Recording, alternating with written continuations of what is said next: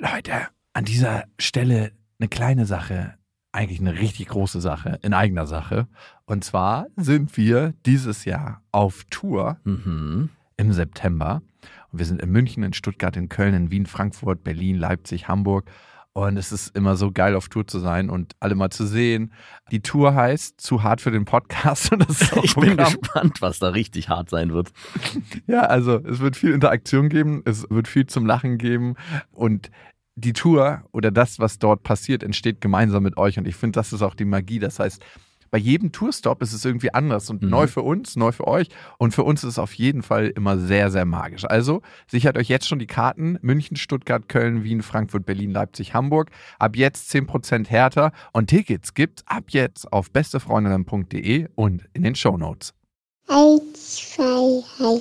Ich habe, ich habe lieb. Nein, hat nicht Papa lieb. Weil ich das nicht so mag.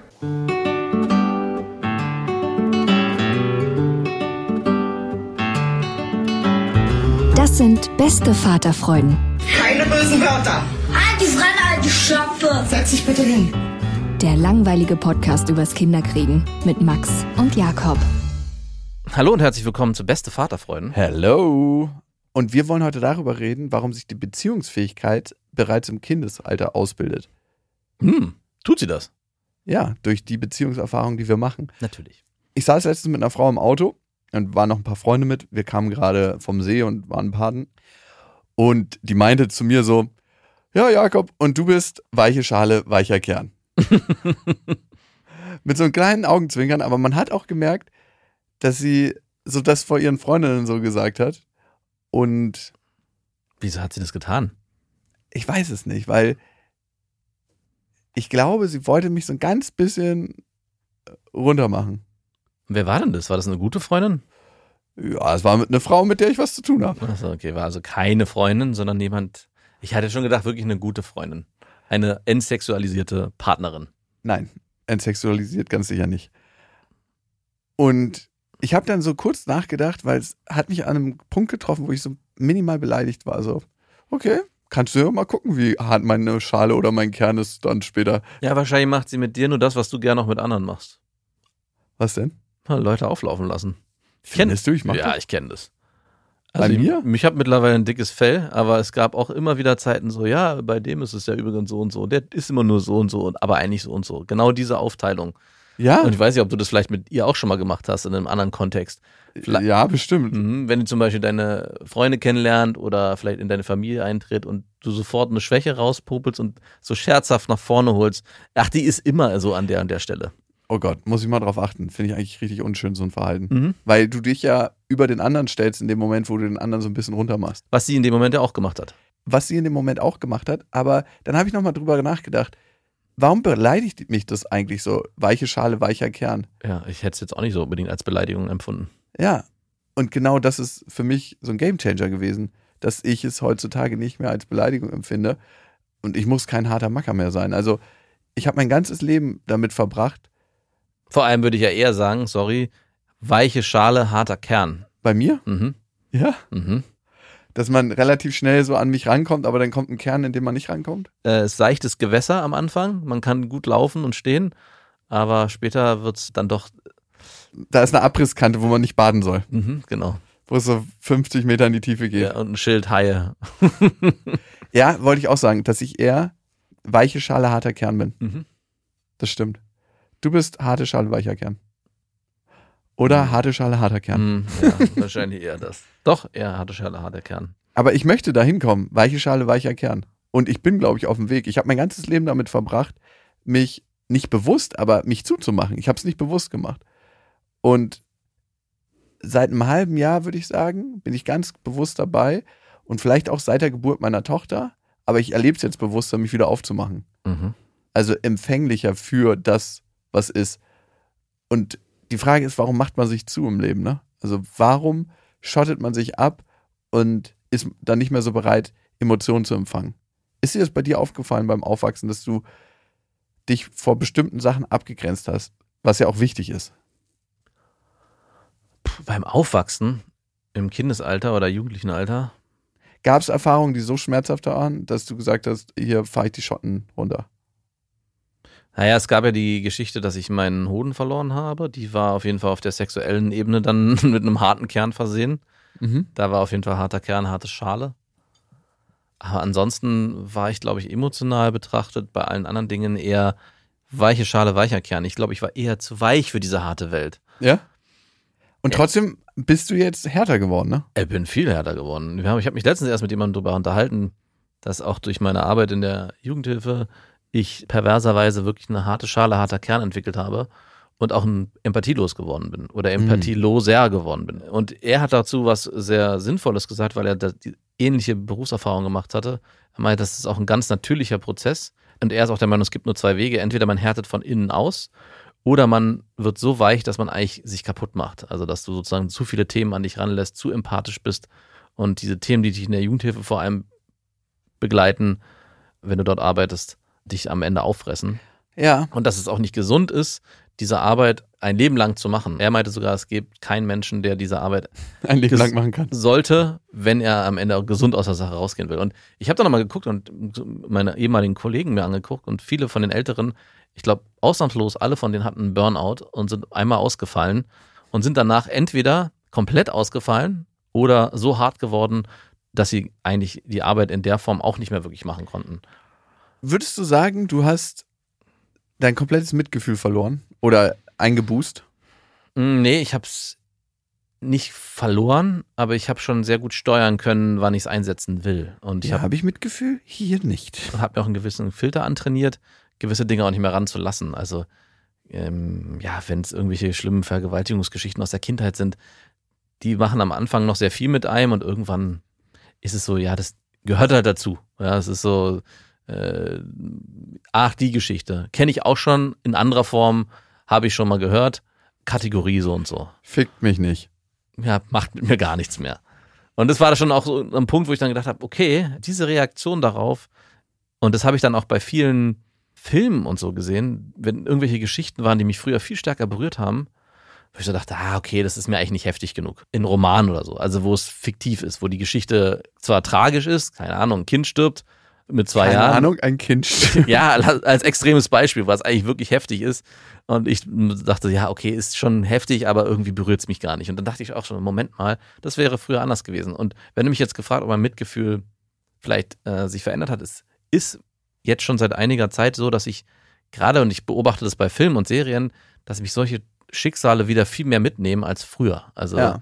ich gucke gerade eine Serie, wo ein Kind gestorben ist, mit vier Jahren, ist ertrunken, also hatte einen spätes Ertrinken heißt es, glaube ich, ne, wenn das Kind dann im Bett äh, ertrinkt, wenn es vorher irgendwie Wasser geschluckt hat. Und ich saß die ganze Zeit und dachte, so, habe zu meiner Frau gesagt, oh, wie kann das sein? Und habe auch zu meiner Frau gesagt, wenn in Zukunft wir an dem Punkt sind, dass wir uns darüber streiten, fahren wir ins Krankenhaus oder fahren wir nicht ins Krankenhaus, dann bitte lass uns ins Krankenhaus fahren, auch wenn es eigentlich Schwachsinn ist. Weil in dem Film war es so, dass sie nicht ins Krankenhaus gefahren sind, obwohl der Mann gesagt hat, wir sollten es machen. Die Frau meinte, nee, nee, es wird schon alles gut sein, er ist jetzt gut und schläft nur. Und ich dachte im Nachhinein, oh Gott, wie furchtbar. Wären die ins Krankenhaus gefahren, dann würde das Kind wahrscheinlich noch leben. Und ich habe mich an selber an Situationen erinnert, wo ich immer zu meiner Frau gesagt habe, ach Quatsch, wird schon gut werden, ist nicht so schlimm, ist nicht so dramatisch. Und habe richtig nachempfinden können, wie auch diese, dieses Gefühl sein muss, im Nachhinein die Verantwortung dafür zu übernehmen zu müssen, dass man sich falsch entschieden hat. Also es gibt ja ganz oft so, gerade bei Kindern, hätte ich oder wäre es besser, das. Solche Formulierungen hat man ganz oft. Aber um darauf zurückzukommen, wie sich mein Mitgefühl verändert hat, ich würde sagen, es, gerade in der Berufsphase Jugendhilfe war es sehr, sehr abgestumpft und die Zeit danach, und ich bin ja jetzt immer noch aktiv in der Zeit danach, so vier, fünf, drei, vier Jahre, es wird wieder mehr, also es wird wieder besser. Also haben vielleicht auch die Kinder dafür gesorgt, dass du wieder mitfühlender geworden bist. Definitiv. Ja. Auf jeden Fall. Also ohne meine Kinder wäre ich, glaube ich, ein Betonklotz. Betonklotz geworden und dann auch geblieben. Ja. Ich kann auch nicht leugnen, dass es zumindest erstmal augenscheinlich einfacher ist, so durchs Leben zu gehen. Als Betonklotz. Ah, auf jeden Fall. Ja, safe ist das einfacher. Und das habe ich auch ihr gesagt, ne? Du, ich bin mein ganzes Leben lang als Betonklotz durch die Gegend gelaufen und habe irgendwann gemerkt, dass ich nicht so sein will, spätestens, wenn ich Vater werde. Mhm. Also spätestens. Und der Prozess passiert ja auch ganz automatisch. Es ist nicht nur eine bewusste Entscheidung, ich werde jetzt wieder mitfühlen dabei, sondern es ist intuitiv ein Skill, der sich wieder ausbreitet, wenn man sich darauf einlässt. Und automatisch passiert es auch. Also man muss sich noch nicht mal darauf einlassen. Es ist was, eine Qualität, die zurück in dein Leben kommt. Und du kannst dir dann überlegen, ob du diese Qualität des mitfühlender Werdens, des empathischer sein und des sich selber verletzlich machen, weil ein Kind macht dich extrem vulnerabel und verletzlich, weil du hast auf einmal dieses Lindenblatt auf deiner Schulter, dein Kind. Das macht dich extrem verletzlich. Und du hast dann die Option, dich auch wieder verletzlicher zu zeigen, Wenn man das möchte. wenn man das möchte. Hat Vor- und Nachteile. Also was man auch machen kann, und das äh, mache ich sehr gerne, ich meine, mit meinen Kindern oder wenn meine, ich mit meinen Kindern rede, bin ich extrem offen und verletzlich, an Anführungszeichen. Aber sobald es nicht um meine Kinder geht, kann ich trotzdem weiterhin der Betonklotz sein, wenn ich möchte. Ja, Und da frage ich mich auch manchmal, ob das auch so gesund ist, nur seinen Kindern gegenüber empathisch zu sein und auch äh, da alles Mögliche mitzufühlen und dann in allen anderen Lebenslagen eher bei der so, Frau zum Beispiel. Nee, bei der Frau auch, aber so, Halb, die kriegt so eine halb die kriegt so eine halbe Empathie, so, so aufgewärmt. Das muss für dich reichen. Das haben die Kinder hier übrig gelassen. Ja. Ist das mal. Ich hatte heute Morgen mit meiner Tochter ein Gespräch darüber, wie, weil ich letztens ja auch darüber gesprochen habe, dass mein Sohn mal sehr stark weint, aber dafür auch ein sehr fröhliches Kind ist und ich dieses Spektrum mehr annehmen will. Und auch mit meiner Tochter habe ich darüber gesprochen, heute Morgen im Auto. Und es ist auch immer eine sehr wertige Zeit, die wir haben. Wir fahren, ich fahre sie immer in die Kita und das sind so 20 Minuten. Und äh, komischerweise sprechen wir da immer über sehr, oder ich vor allem, sehr, sehr emotionale Themen. Mir ist es immer sehr wichtig, die irgendwie, irgendwie so abzuholen, wenn so Sachen passiert sind in, der, in den letzten Tagen, wo ich mich vielleicht gut oder schlecht verhalten habe. Und da habe ich auch darüber gesprochen, dass ich meinte, dass ich, beziehungsweise wir, meine Frau und ich, sehr dankbar dafür sind, was wir für tolle Kinder haben, was wir für tolle Kinder seid, du und Felix. Und äh, hoffentlich auch Verständnis dafür habt, wenn ich zum Beispiel mal auf dein Geheule, so nenne ich es jetzt mal, so habe ich es in dem Moment nicht genannt, mal aufgeregt oder genervt reagiere.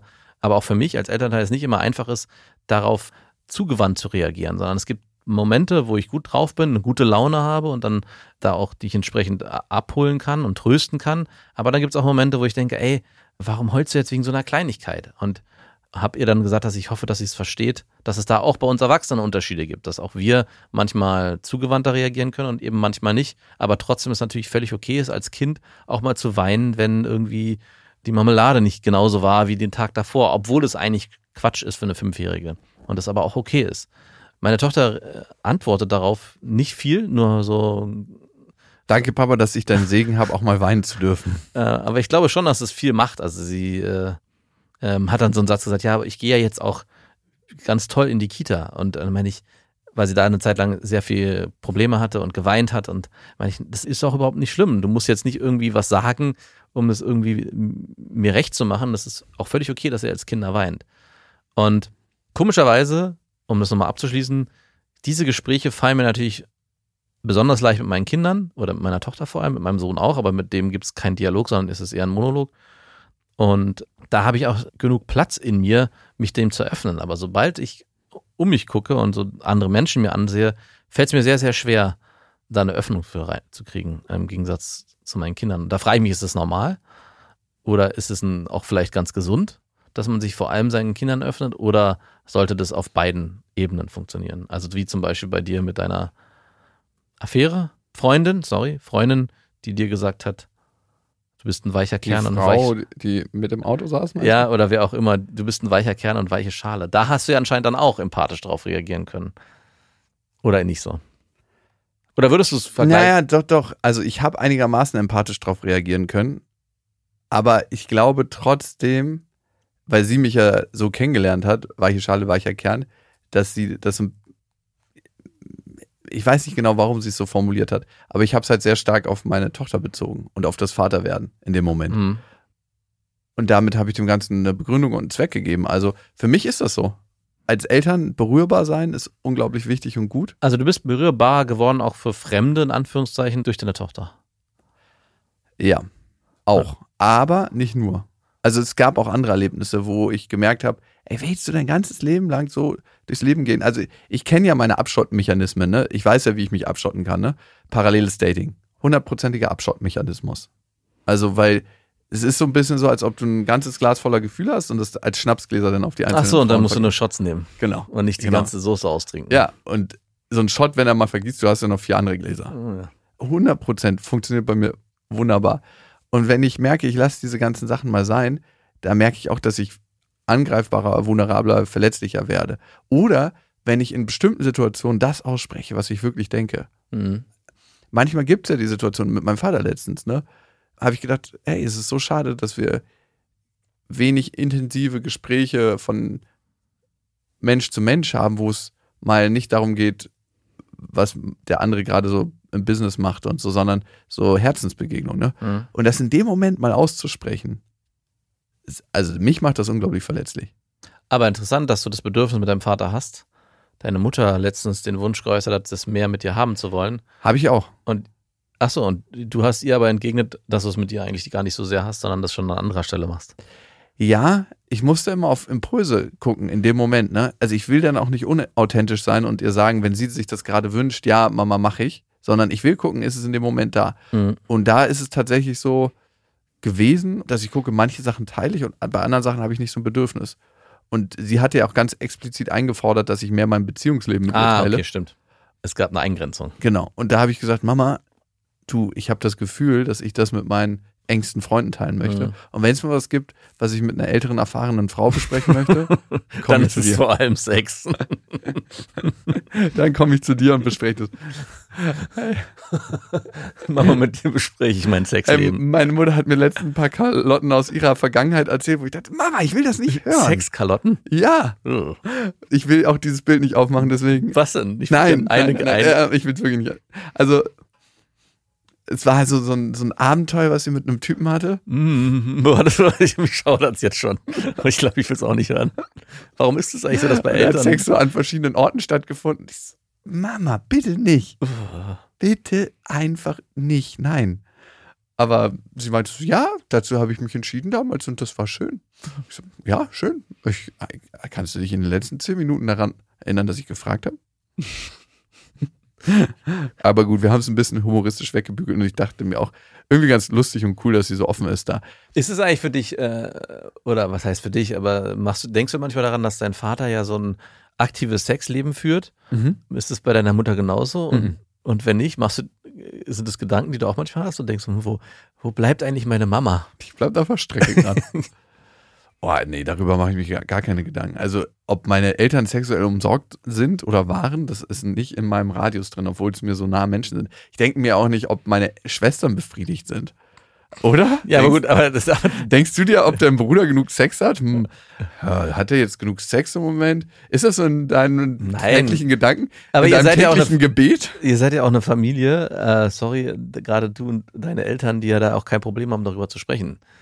Ja. Deswegen dachte ich, du wärst vielleicht auch da an dem Punkt, genau, wenn deine Mutter dir erzählt, ja, früher hatte ich die und die Sexerlebnisse, dass du auch dich darüber erkundigst, wie es aktuell so aussieht. Es ist tatsächlich eher ein Monolog meiner Eltern, dass sie mir das ab und zu mal aufhelfen, aber ich nicht danach Ach so. frage. Wer darf denn heute mal ran? So, ne? Wer ist denn der aktuelle Glückliche? der mal über meine Sex-Stories ein bisschen näher was erfahren will. Die Frage ist, um wieder von dem Elternsex äh, Da- zurück zum Thema ich würde zu gerne kommen. doch noch eine Sache zu Elternsex sagen. Ich hatte letztens die Idee, weil wir ja bei uns in dem Haus sehr nah beieinander liegende Zimmer haben. Und ich irgendwann dachte so, ich habe Warum eigentlich kriege ich eine Gänsehaut, wenn du es das geht nicht um uns. Oh, okay. Keine Lust habe, meine Kinder zu hören, wenn die da mit ihren Freunden irgendwie zu Werke sind. Dann habe ich mir gedacht, ob es nicht eine Idee wäre, in den Garten ein kleines Tiny Bims Haus reinzustellen, wo entweder wir ausweichen können, wenn sie Besuch haben, oder und meine Kinder reinfliegen können in dieses Auto. Die Matratze der tausend Körpersäfte. da brauchst du so einen Schonbezug, wie im Krankenhaus, wenn so Leute so ein bisschen einnässen. Weil das habe ich mir irgendwie bei der, haben wir uns bei der Planung nicht, haben wir da nicht richtig nachgedacht, dass die Zimmer sehr nah beieinander sind. Das ist nicht schön. Ja, Aber gut, in Wohnungen ist es auch so. Obwohl, es gibt, ich weiß nicht, da kann man dann irgendwie gucken, dass das eine Zimmer sehr weit weg von dem anderen ist. ja, ja, ein Pufferzimmer dazwischen zu haben. Mhm, Sowas. Oh, ich hatte eine Mitbewohner, war wirklich nur irgendwie eine aufgestellte Zeitung zwischen mir und ihr. da hast du gehört, wenn die irgendwie so Kabel auf dem Boden langgezogen hat. Oh nein. Oh, die hatte zum Glück nie einen einzigen Sexualpartner. Die war super diskret in der Zeit, wo sie bei uns gewohnt hat. Wirklich? Anderthalb Jahre. Oh nein. Aber sie war bei dem Typen dann öfter Hast mal. du oder mal Hand angelegt? Hä? Hast du mal Hand angelegt? Mhm. Never ever bei Mitbewohnerin.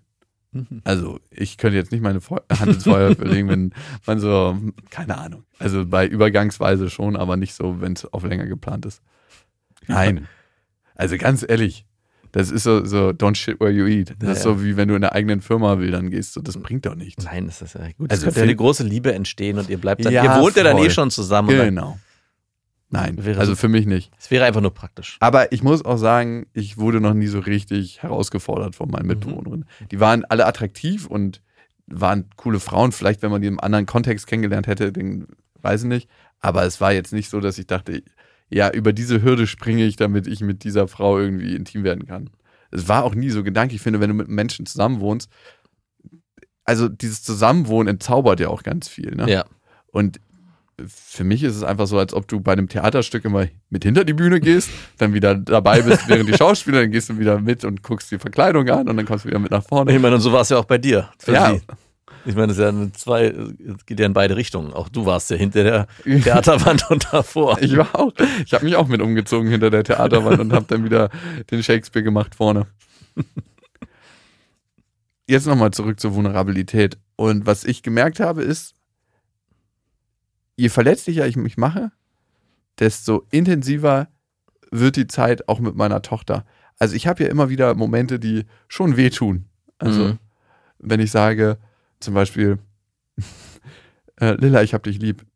Und sie so, ich dich auch? Mama aber lieber. Dann denke ich mir so, es ist schön, dass du deine Mama sehr doll lieb hast und auch lieber als mich. Und trotzdem tut es ein bisschen weh.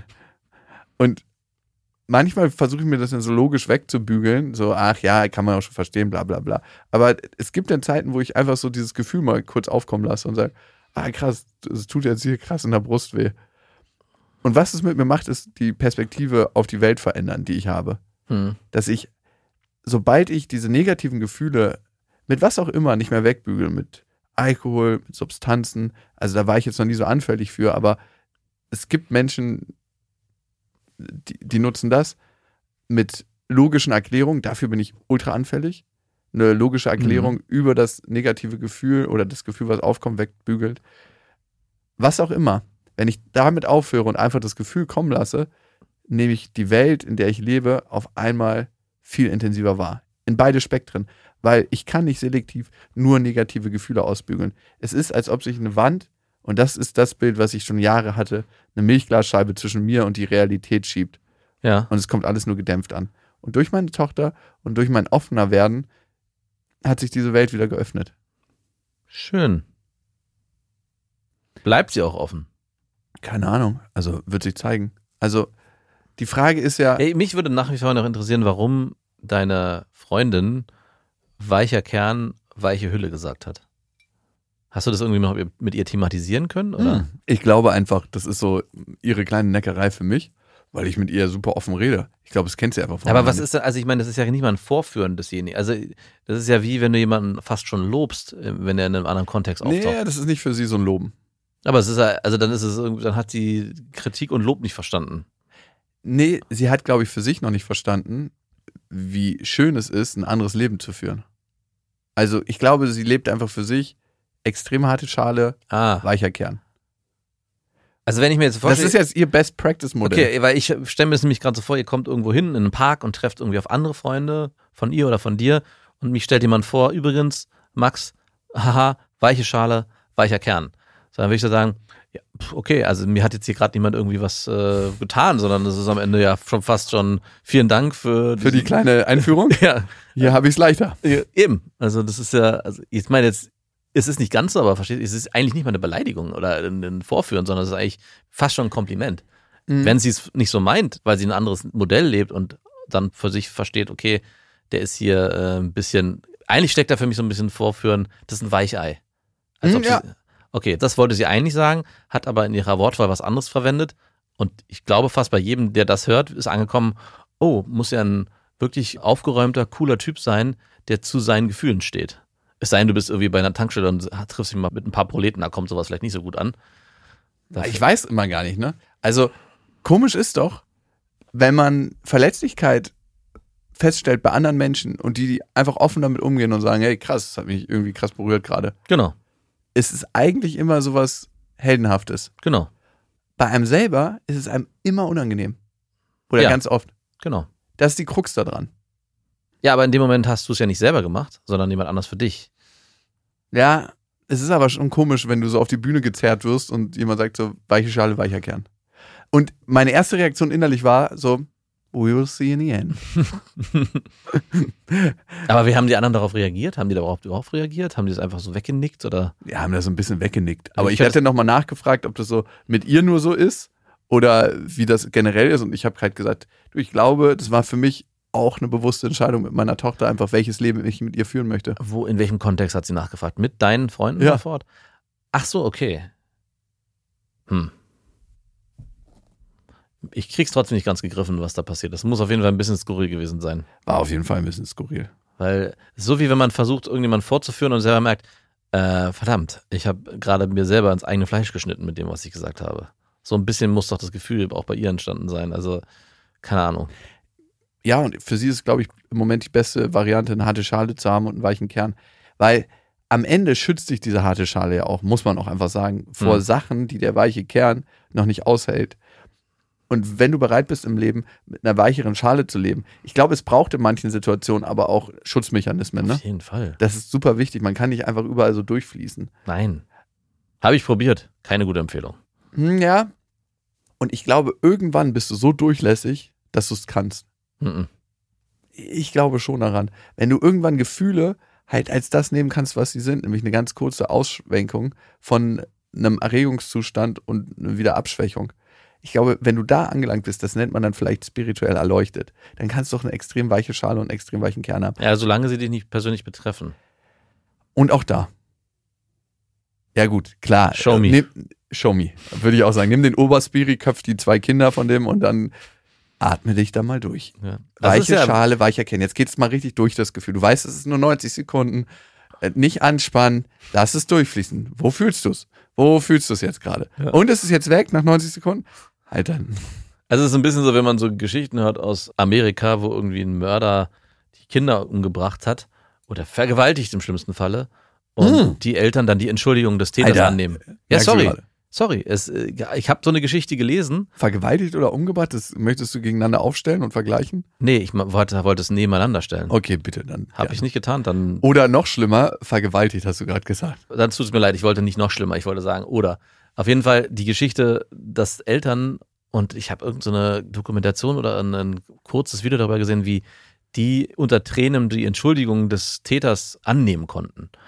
Und da dachte ich so, wow. Also das wäre ja dann dieser Zustand. Das sind Emotionen, die eigentlich nur durchfließen und ich kann den Schmerz aushalten, Mm, aber weiche Schale, weicher Kern. Ich glaube, es ist nochmal ein bisschen was anderes. Wenn du jemandem vergibst und das annimmst in dir, dann tötest du auch den Feind und lässt den in dir abklingen.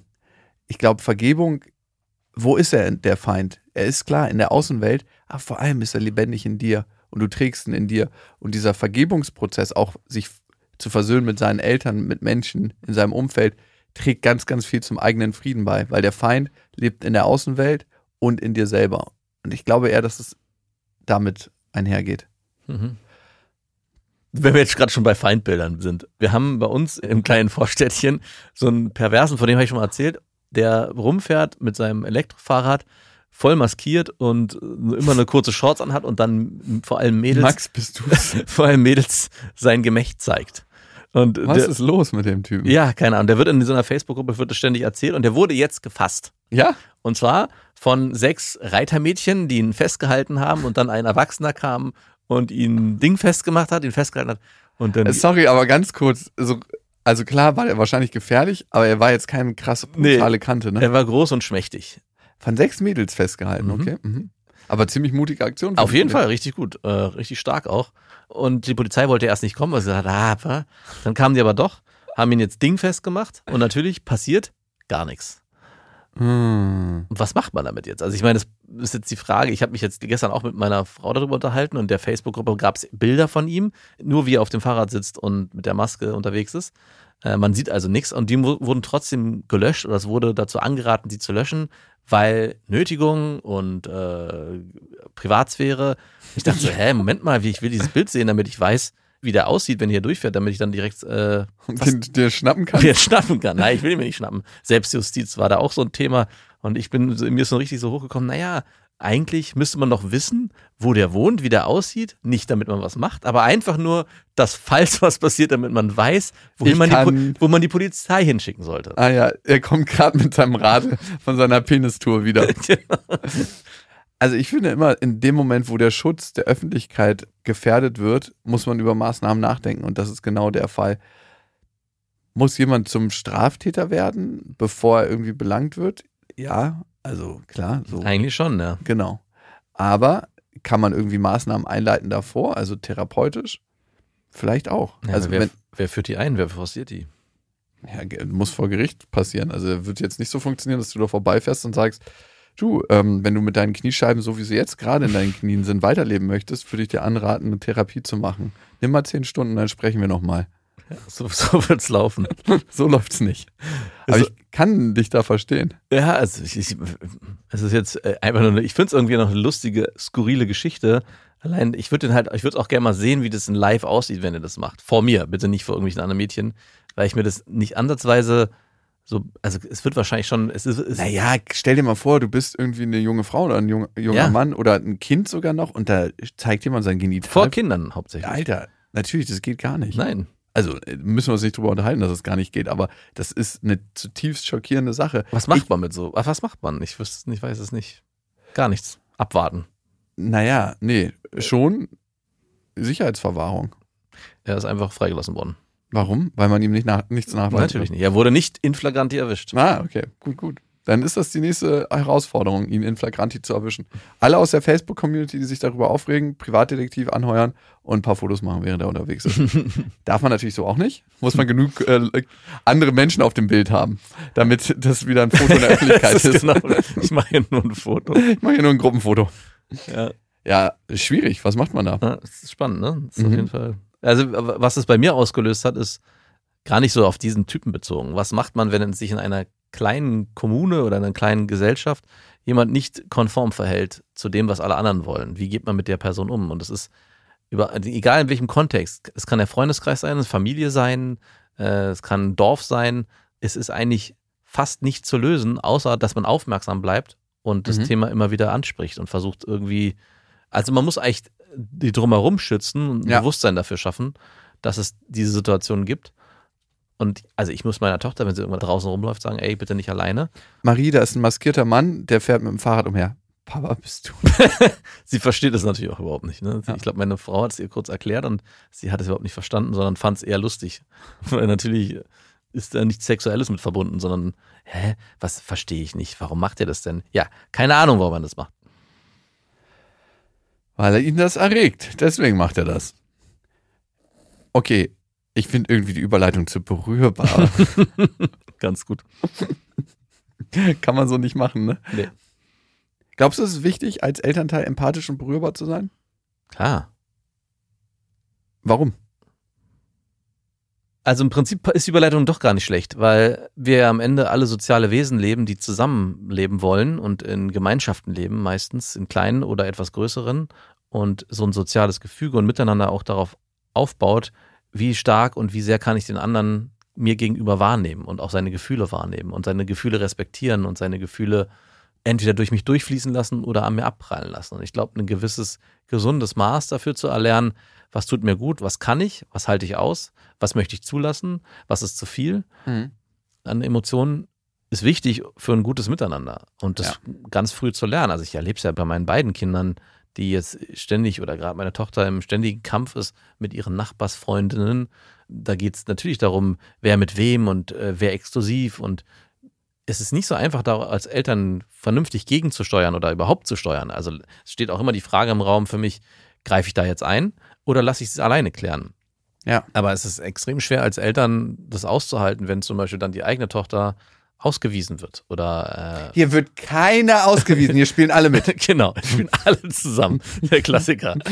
Aber Papa, du möchtest doch auch nicht immer mit allen spielen. Alle spielen zusammen. Oder letztens war es so, meine Tochter hat mit einem Mädchen gespielt und dann kam eine andere Nachbarin und hat dann explizit nach dem anderen Mädchen gefragt, Huh. aber nicht nach Marie. Und ich stand da so im Flur und dachte so, ah, die sind beide gerade nicht da. Ich weiß auch nicht, wo die genau. sind. Ich, ich habe gesagt, äh, du, ich weiß gar nicht, ich muss erst mal gucken, ob die da sind. Und dann ich schon gesagt, ah, das ist auch Und dann hast du dann so an der Treppe so getan, als ob du hochgehst. Nein, ich habe dann beide geholt und habe mich aber auch nicht nehmen lassen, in Hörreichweite stehen zu bleiben. Und natürlich haben die das untereinander nicht irgendwie geregelt bekommen. Es war dann wirklich die Frage, ja, ich wollte fragen, ob die Freundin, die mit der Marie gerade spielt, ob die mit ihr spielt. Und dann hat die gesagt, ja. Und Marie stand dann so, hm, hat gar nichts dazu gesagt. Und in dem Moment bin ich dann reingekritscht. Doch, natürlich.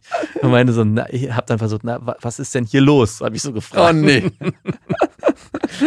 Und ich meinte, ja, äh, dann haben Hast du es nicht ausgehalten? Ne? ich habe sie ausgehalten. Und dann hat Oh, sie das dann, ist schon der schlimmste Schmerz, ne? Und dann habe ich, äh, haben sie mir das erklärt, was hier passiert. Dann meinte ich, ja, ich finde es, äh, finde ich jetzt nicht so schön.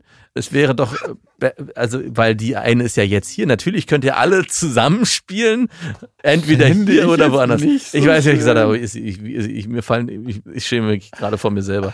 Aber was willst du machen? Also in dem Moment. Ja, klar, das tut unglaublich weh. Ich kenne das auch, dass ich dann da so eingreife. Bei mir ist es ja so, meine Nichten, meine beiden und meine Tochter, immer wenn die beiden Nichten zusammen sind, sind die eher zusammen, weil die Mhm. sind ein Jahr älter. Ja. Und immer, wenn meine Tochter alleine mit einer von beiden ist, verstehen die sich super gut. Sobald die andere dazukommt, ist so, kriegt die den Fußtritt. drei ist, ey, Drei ist eine Kackzahl. drei Mädchen. Ich weiß nicht, was da los ist. Warum Ja. ist es Äh, nee, ist auch bei drei Geschwistern generell so. Wir waren Ja. ja, auch erst zu dritt, drei Geschwister. Und es war immer so, dass sich zwei zusammengetan hatten. Und es war zum Glück, ich war schon immer auf der Seite, wo, wo das Match stattgefunden hat. Ich war eigentlich immer mit meiner kleinen Schwester und meine große Schwester war ausgeschlossen. Hm, sehr gut. Es ist immer besser, auf der Matchseite zu sein. Auf jeden Fall. Puh. die andere Seite ist dunkel und kalt und mich liebt keiner. Das ist die andere Seite. Und die andere Seite ist so, ich kann gar nicht verstehen, warum der andere sich mal ausgeschlossen fühlt. genau, so ist es auch da. Ist doch nicht so schlimm, mal alleine zu spielen, oder? Ja. Ja, und genau, die, was ist jetzt die Frage? Mein Intervenieren kommt ja daher, dass ich mir natürlich wünsche, dass alle diese drei Kinder untereinander spüren, was das mit den anderen macht. Also, dass sie empathisch sind für die Gefühle der anderen und sich da hineinversetzen und demnach auch ihre Entscheidung fällen. Was Kinder oft einfach nicht tun. Kinder sind so, ich habe ein Bedürfnis, dieses Bedürfnis würde ich gerne befriedigt wissen und deswegen Und ciao, ich bin jetzt mal weg und, Und- befriedige mir das Bedürfnis. Im Prinzip ist es so. Und da als Eltern, und deswegen glaube ich, es war auch kein Fehler, da rein äh, zu intervenieren oder damit reinzugehen in die Situation, weil ich ja nicht, äh, ich habe ja nichts vorgegeben, sondern ich habe versucht, Möglichkeiten zu eröffnen. Also ich habe es jetzt vielleicht ein bisschen radikaler formuliert, aber ich habe schon äh, gesagt, ihr könnt Papa ist traurig, wenn ihr nur zu Nein. zweit spielt. ich habe natürlich die erstmal die Situation dargestellt. Es ist jetzt so, dass Marie eine Freundin da hat und du möchtest mit der Freundin spielen. Wie findet ihr das denn alle? Und habe dann alle erstmal zu Wort kommen lassen. So. Und wie fanden die es alle? Naja, die, äh, diejenige, die abholen wollte, meinte ja, sie wollte halt mit der spielen, weil sie gestern schon zusammen gespielt haben. Die, die abgeholt werden sollte, sagte ja, sie findet das auch okay, sie würde gerne mit der spielen. Und Maria hat gesagt, ja, ich fände das doof, ich fände das schade. Und dann haben die sich, ohne dass ich weiter interveniert habe, haben die sich dann doch einigen können. Sie haben dann doch gesagt, ja, du kannst ja gerne mitspielen. Das ist ja der einzige Satz, den es gebraucht hätte. Ja, du kannst ja gerne mitspielen.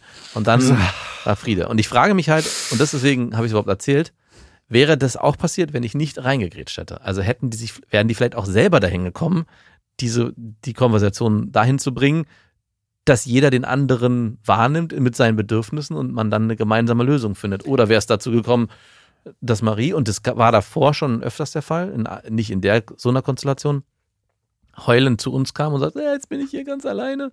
Und Wie fühlt sich das denn an, alleine zu sein? Ah, genau, und dieser Schmerz als Eltern, der tut weh. Das, das ist wirklich, Das unbeliebte Kind zu haben. das ist nicht das. es ist Nein, ja es ist der Ja, ja. Schmerz, den das unbeliebte in Kind. dem Moment, genau, das, das Kind, das ist nicht das unbeliebte Kind, ich weiß. Es geht nicht darum, Du brauchst gar nicht so in die Abwehr Nein, nein, es- ja, ich- ja, das- hast du gerade gemerkt? Ja, ne? ich habe es gemerkt. Es geht aber nicht darum, das unbeliebte Kind zu haben, Nein, sondern zu merken, dass das Kind einen ausgestoßen wurde, einen Schmerz erlebt, den man selber sehr gut nachvollziehen kann, als Erwachsener aber auch, glaube ich, Gut kontrolliert. besser kontrollieren kann. Ja. Und trotzdem irgendwie in diesem Zielspalt ist, hey, versuche ich jetzt meine Tochter hier zu stärken und diesen Schmerz auszuhalten? Biete ich ihr eine, eine Ablenkung an? Oder löse ich es gemeinsam mit ihr, mit den anderen Kindern? Also gehe ich aktiv mit ihr hin und wir besprechen das Ganze nochmal gemeinsam. Und es ist immer eins von den dreien. Also es ist immer so, dass wir am Anfang war meine Liebste zu sagen, hey, du bist gut, wie du bist, bleib bei dir, äh, sorge dafür, dass es dir gut geht. Und wenn andere dich schlecht behandeln, dann zieh daraus deine Konsequenzen. Hat nicht, ja, ist eine harte Schule. Ähm, Meine Frau ist eher so, geht eher in die Richtung auch, aber geht dann eher in die Richtung, das klären zu wollen. Ja. Aber ablenken tun wir eigentlich fast nie. Eigentlich Hier nie. hast du mal eine Folge auf dem Pad. Das kannst du jetzt gucken, Genau. dann tut's gleich nicht mehr weh. Willst du nicht einen Film gucken? Vielleicht Und kannst dir was aus dem Süßigkeiten-Schrank. Ja, nehmen. genau. Süßigkeiten sind auch gut. Komm, Okay. wir gehen eine kleine Süßigkeit. Hey, die haben dich jetzt ausgeschlossen. Weißt du, wie es besser wird, wenn du was isst? Huh, schwierige Programmierung, die da stattgefunden hat. Dann, und wo wir bei Programmierung sind, das Ding ist, wenn du dich berührbar machst für deine Kinder, und vielleicht ist das noch eine Schleife, die du einbauen kannst, Marie nochmal zu erklären, warum du interveniert hast und wie das sich für dich manchmal anfühlt. Vielleicht ist es aber auch ein bisschen Overload. Nee, klar, das habe ich ja im Prinzip heute Morgen am Auto gemacht. Also Ah, ne, okay. ich versuche schon immer auch meinen Kindern die Metaebene zu erklären, was wir als Erwachsene machen, warum wir es machen, warum wir es vielleicht oft auch gar nicht richtig machen, warum Erwachsene auch Fehler machen. Also da war ich schon und bin ich auch Super wichtige Ebene. Ja. Äh, weil das Kind schließt eigentlich immer auf sich. Also meine Eltern sind so und so, ich habe was falsch gemacht. Das Mhm. ist der intuitive Gedanke des Kindes. Und wenn du dich als Elternteil nicht berührbar machst, dann kannst du auch dein Kind gar nicht so richtig gut verstehen. Und es ist ultra wichtig fürs Aufwachsen, dass das Kind sich verstanden fühlt und in seinen Bedürfnissen wahrgenommen. Weil sonst kommt an, meine Bedürfnisse spielen keine Rolle. Ja. Und das überträgt sich auf die Art und Weise, wie ein Kind später Beziehungen führt. Meine Bedürfnisse spielen keine Rolle, ich bin nichts wert, weil meine Bedürfnisse nicht wahrgenommen werden. Mhm. Das ist quasi die Übersetzung und die Landkarte, die wir formen, also Prägung und der Bindungsstil, der sich dann aufbaut. Und wenn du auf einen Menschen triffst, der bindungsängstlich ist, also eigentlich nicht bereit ist, Bindung einzugehen, dann kannst du relativ sicher davon ausgehen, dass diese Programmierung stattgefunden hat. Meine Bedürfnisse spielen keine Rolle, zumindest nicht so eine hohe Rolle. beziehungsweise nicht so eine hohe Rolle. Mhm. Und das finde ich so interessant, dass sich die Bindungsstile schon so früh ausbilden. Ja. Und ich würde ungern für meine Tochter, dass sie bindungsängstlich wird, aber ich weiß nicht, ob ich der Richtige bin und auch meine Ex-Freundin, weil die ist auch bindungsängstlich, safe, sie da aus der Dunkelheit rauszuführen. Du musst auf jeden Fall einen guten Navigator haben, der sie aus dem Sturm, Sturm rausführen kann. Es ist ein dunkler Raum und wir haben beide nur so eine ganz kleine Funzel und können so 20 Zentimeter auf so. Eigentlich habt ihr so eine Kerze und es ist ein stetiger Wind in dem Raum. Oh ja. Es bläst. Und ihr müsst irgendwie versuchen. dass die Kerze nicht ausgeblasen wird. Das sind wir. Das versuchen wir gerade. Ja, tatsächlich, du lachst jetzt, aber ich frage mich, ob es mir überhaupt möglich ist, so als der Mensch, der ich bin, ihr da was anderes vorzuleben, was ich ja nur in Teilen erkennen kann. Das ist so wirklich so, wenn ich blind wäre und meiner Tochter Farben erklären müsste und ich wäre von Geburt an blind. Hm. Es ist extrem schwer für mich. Du musst dir deine eigenen Farben ausdenken. Ja, ich würde aber gern, dass sie die Farben sieht, die, Alle sehen. beziehungsweise auf die sich die meisten kollektiv einigen können. ja, besser so. Weil wir wissen nicht, ob wir, wir die Farben sehen, die alle sehen. Ja. Das ist ja immer das Spannende daran. Wir sprechen alle von Rot, aber jeder sieht ziemlich sicher ein anderes Rot. Ja. Ein individuelles. Glaubst du, ich kann meiner Tochter das beibringen? ich glaube, du bist schon dabei. Glaubst du, der Schlüssel ist, dass ich meine eigenen Themen auflöse und damit auch irgendwie Licht ins Dunkle bringe? Ja, ich glaube aber auch der Schlüssel ist, dass sie gar nicht so sehr aus dem Bewussten lernen, sondern was, wie du dich verhältst und wie du in Zukunft vielleicht auch in Beziehungen gehen wirst oder auch Beziehungen mit ihr führst. Vielleicht auch mit deiner Ex-Freundin. Also, dass ihr da einfach eine Klarheit lebt und auch du mit deinen zukünftigen Partnerinnen. Und irgendwann wird es ja mal. du weißt schon, dass es nicht nur eines ist. naja, äh, es wird ja irgendwann der Punkt kommen, dass sie auch mal eine kennenlernt äh, und du dann vielleicht sie auch ihr Ah, vorstellst. Krass, was du für ein Klischee über mich im Kopf hast, ne? So, dass du sagst, deine zukünftigen Partnerinnen. Naja, ich meine jetzt nicht unbedingt Wechsel im stetigen Wechsel, sondern vielleicht gibt es ja noch ein oder zwei. Oder drei. Oder vier. Können natürlich lange äh, am Stück bei dir sein. Lebensabschnittsgefährtinnen. Glaubst du, du zeigst es deiner Tochter und deinem Sohn? Easy one. Easy one. Nicht easy. Und ich merke auch, jetzt, umso älter sie werden, also ich war vor zwei, drei Jahren definitiv noch, nicht ambitioniert, das ist das falsche Wort, aber mir war das noch sehr, sehr wichtig. Ich hab, erinnere mich noch daran, dass wir in einer der ersten Folgen mal gesagt haben, was möchtest du für ein Vater sein? Und ich meinte, ja, ich möchte eigentlich immer, dass meine Tochter äh, und oder meine Kinder sich emotional immer aufgehoben fühlen, immer das Gefühl haben, sie dürfen mit allem, was sie bewegt, was sie betrifft, auf mich zukommen und ich versuche ihnen alles zu erklären und auch diese Metaebene, dass ich an meine Grenzen komme oder auch äh, mich falsch verhalten habe und das denen auch alles aufzuschlüsseln, dass wir als Eltern auch nicht perfekt sind, sondern ganz im Gegenteil, dass wir auch Fehler machen und diese ganze Bandbreite mitzugeben. Und ich würde schon sagen, dass es ein bisschen weniger geworden ist. Also deswegen ist es nicht immer so einfach. Man muss sich immer wieder daran erinnern. Und deswegen hatte ich am Anfang diese Geschichte aus dem Auto erzählt, die ich heute Morgen meiner Tochter hatte. Das war für mich auch so ein Moment, wo ich mich wieder daran erinnert habe, das möchte ich auch mehr leben. Es bringt halt nichts, immer nur irgendwie klare Regeln, klare Grenzen und dann, wenn die Tochter oder der Sohn weint, zu sagen, ah Mann, das nervt, was auch mal sein darf. Aber es muss halt beides geben. Das Kind darf auch spüren, Papa ist jetzt nicht empathiefähig, sage ich mal, oder ist nicht in der Lage, die Emotionen, die ich habe, aufzufangen. Das Garagentor ist unten. Aber es muss auch genauso lernen und spüren, ich kann immer trotzdem so sein, wie ich bin und mit all meinen Emotionen nach außen gehen und ich werde in irgendeiner Form trotzdem aufgefangen damit. Amen. Und ihr wisst ja, es gibt keinen richtig oder falsch. Empathie ist einfach anders. Macht's gut. Das waren Beste Vaterfreuden mit Max und Jakob. Jetzt auf iTunes, Spotify, Deezer und YouTube.